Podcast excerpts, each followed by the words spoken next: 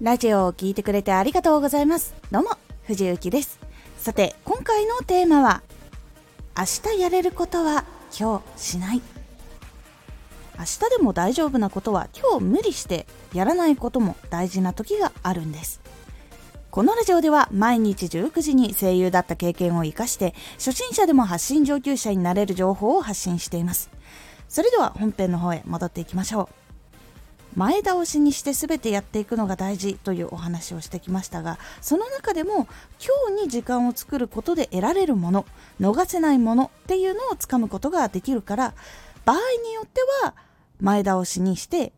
やらないで今日だけ時間を作るということも大事になってきます。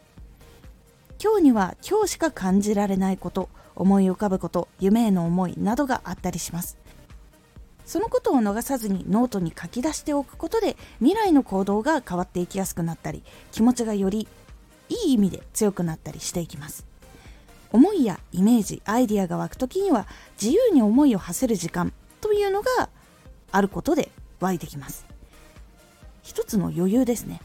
なのでその時間を定期的に作るようにして自分の今しかできないこと今だから感じることっていうのを大事にしてみてください。そのための時間を作るように作業の工夫や時間との向き合い方というのも変えてみてください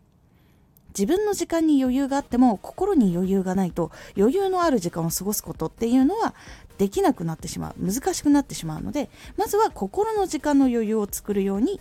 調整をしてまずこの時間はこれだけ考えようこれだけ考えれるという時間を作ってみるようにしてみてください。